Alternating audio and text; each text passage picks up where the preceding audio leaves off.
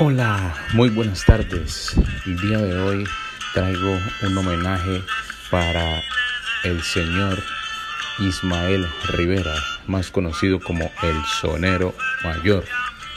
El día de hoy, 9 de octubre, se le celebra o se celebra el nacimiento del sonero mayor Ismael Rivera, que nació en Puerto Rico, Santulce, la calle Calma. Para los soneros de la salsa, este homenaje se le llama Natalicio 90. Para muchos salseros, el sonero mayor es el cantante más importante de la música afroantillana que ha existido quiero darles un breve repaso del hombre que de niño fue un limpiabotas y albañil. Los seguidores de la salsa lo recordamos y celebramos este martes el natalicio 90 del fallecido cantante puertorriqueño Ismael Rivera, como lo dije anteriormente, más conocido como el sonero mayor, entre otros apodos. La referencia del ritmo afroantillano fue impulsado por él en Nueva York.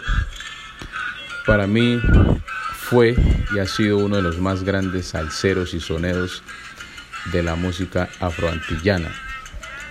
La canción que escuchamos a fondo se llama Las caras lindas de mi gente negra, de mi gente prieta, que pueden decir en Puerto Rico a los negros se les dice prietos por llamarlos de alguna manera. Esta canción la escribió también el fallecido eh, escritor de música salsera Tite Curé Alonso.